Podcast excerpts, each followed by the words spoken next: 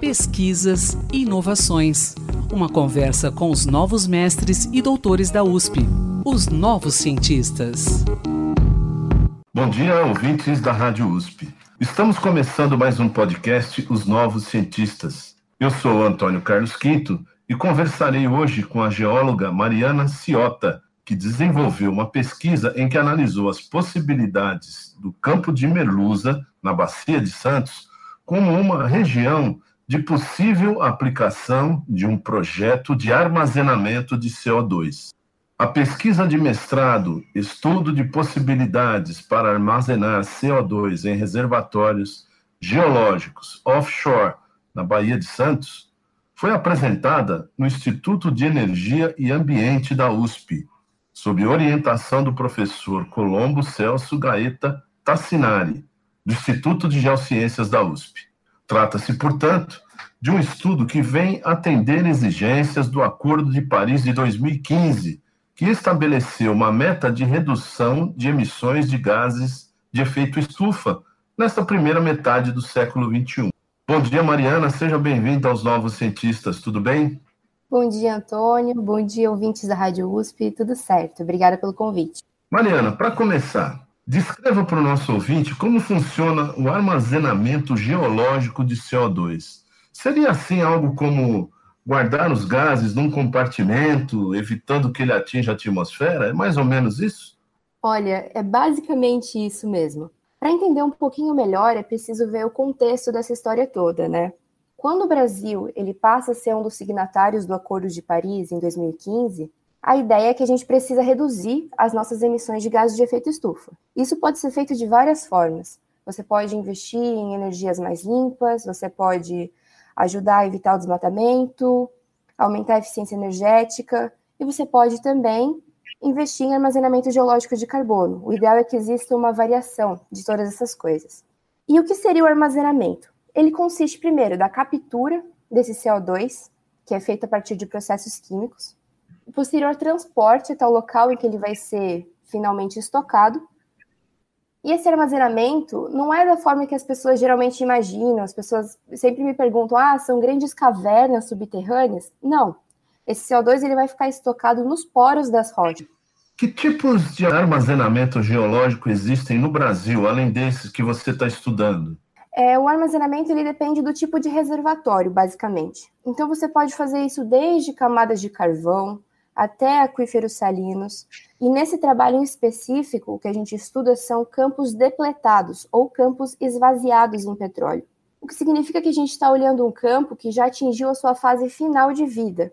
E a gente pretende utilizar essa estrutura para que você possa, em vez de retirar coisas, colocar no lugar.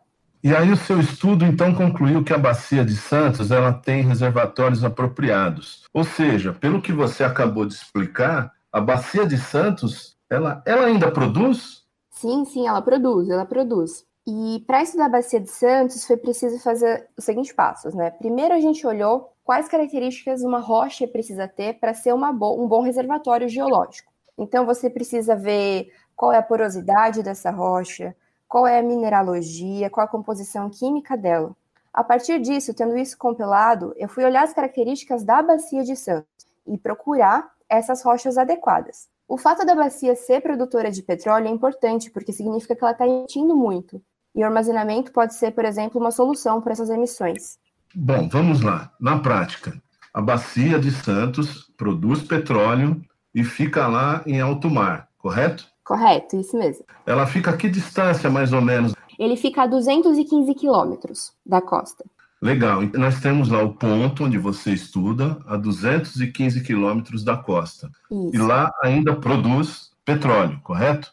Então, esse campo que eu estou estudando em específico, ele está na sua fase final de produção. Por isso que ele é tão interessante. Porque a ideia é pegar um campo que já não tem mais nada e aproveitar uhum. toda a infraestrutura que ele apresenta. Então, o que a gente tem lá? Toda uma plataforma, todo um gasoduto que não vai ter mais o que ser feito com ele. Então, em vez de você começar todo o empreendimento do zero, você simplesmente adapta essa situação, porque vai ser muito mais econômico e ambientalmente muito mais adequado.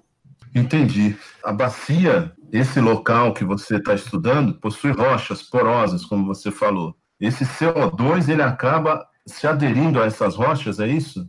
Exatamente, exatamente. A ideia ah, tá. é que o CO2 ele vai ser injetado e vai preencher os poros dessas rochas. É por isso que eu preciso estudar quais são as características adequadas que uma rocha precisa ter para segurar o CO2, porque você não quer que o CO2 escape, certo? Você quer que ele fique lá por muitos anos. É, o CO2 grudando nessa rocha, ele não vai para a atmosfera. Isso, se eu achar a situação adequada, que é o que eu estou procurando, é exatamente esse o caso. E essa adesão do CO2 a essa rocha porosa, ela é feita de alguma, de algum, é, é, automaticamente? Como é que funciona isso? Exatamente. Esse trabalho seu, ele mostra como é feito isso? Exatamente, esse processo é natural, porque o próprio armazenamento de gases em rocha já é um processo natural. A rocha tem condições para manter esse gás ali. Até porque quando você está retirando o petróleo, você só está tirando esse CO2 que estava embaixo da Terra, levando ele para a atmosfera. Seria o processo inverso, seria colocar de volta na Terra. Agora, me diz uma coisa, Mariana: existem sistemas como esse que já se aproveitam, que já conseguem é, reter esse CO2 em outros locais do Brasil, como assim reservatórios geológicos do CO2? Então, no mundo isso já é feito desde a década de 90. O primeiro projeto foi feito lá na Noruega em 96, então já é uma tecnologia que tem bastante maturidade. No Brasil, no, no caso específico do Brasil, o que acontece é o que a gente chama de recuperação avançada de petróleo. Você pega um campo de petróleo, injeta CO2 para que ele aumente a produtividade. Muitas pessoas consideram que isso é armazenamento. Eu, particularmente, acho que não, porque você não tem a parte principal, que é manter o CO2 lá para sempre. Então, existe ainda existe esse, essa dificuldade de definição do que é. é. Me diz uma outra coisa. Com relação ao Acordo de Paris, que vantagens o Brasil teria com o funcionamento de um reservatório desse tipo? Além da própria vantagem de cumprir suas metas de mitigação de emissões, existem vantagens que podem ser econômicas também. Por exemplo, no possível cenário de venda de créditos de carbono, o Brasil pode se beneficiar dessa situação. Outra possibilidade, é um estudo que eu estou conduzindo agora, da economicidade dessa técnica em relação à destinação atual que é dada às plataformas de petróleo, que é o descomissionamento. Então, é possível que essa destinação seja mais econômica.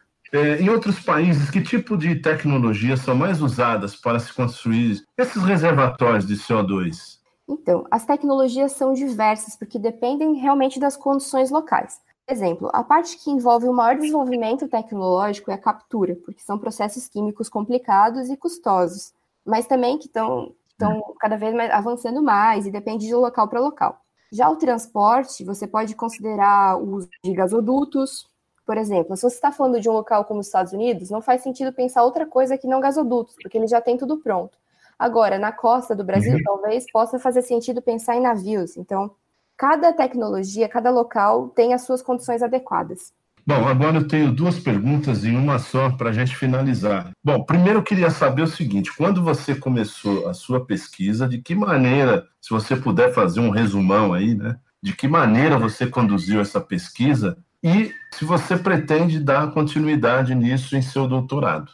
Então, essa pesquisa, ela foi feita principalmente com análise da bibliografia, né? Eu fiz toda uma pesquisa dessas, desses critérios, eu fiz uma compilação de quais são os critérios adequados. A partir disso, eu olhei a Bacia de Santos em busca desses reservatórios, em busca da, da condição ideal, condição adequada. Foi por isso que eu cheguei no campo de Merluza que também ele está num local muito muito importante do Brasil, né? Porque você tem ali uma bacia que fica na frente do Rio de Janeiro, São Paulo, Paraná, Santa Catarina, então é um local muito relevante, tanto em termos de emissões como em termos econômicos. Então, pensar um reservatório ali é uma questão estratégica, tanto quanto as rochas que estavam ali parecem ser adequadas. O estudo do cálculo da capacidade que eu fiz mostra que ele tem valores relevantes de, de estocagem. Então, tudo isso foi pensado. Agora, sim, eu pretendo dar continuidade, inclusive é, eu defendi essa dissertação de mestrado em fevereiro, em março eu já entrei no doutorado, continuando essa pesquisa, é, só que agora eu estou olhando, além de olhar a questão geológica, que eu estou olhando com mais profundidade, eu estou olhando também aspectos econômicos, ambientais e regulatórios. Bacana, Mariana. É, eu quero agradecer pela sua participação aqui nos Novos Cientistas. Parabéns pelo seu trabalho, hein? Muito obrigada. Pesquisador, se você quiser falar sobre o seu estudo, envie-nos um e-mail para ouvinte.usp.br. Mariana, mais uma vez, muito obrigado, um bom dia para você e quinta-feira que vem tem mais. Pesquisas e inovações. Uma conversa com os novos mestres e doutores da USP, os novos cientistas.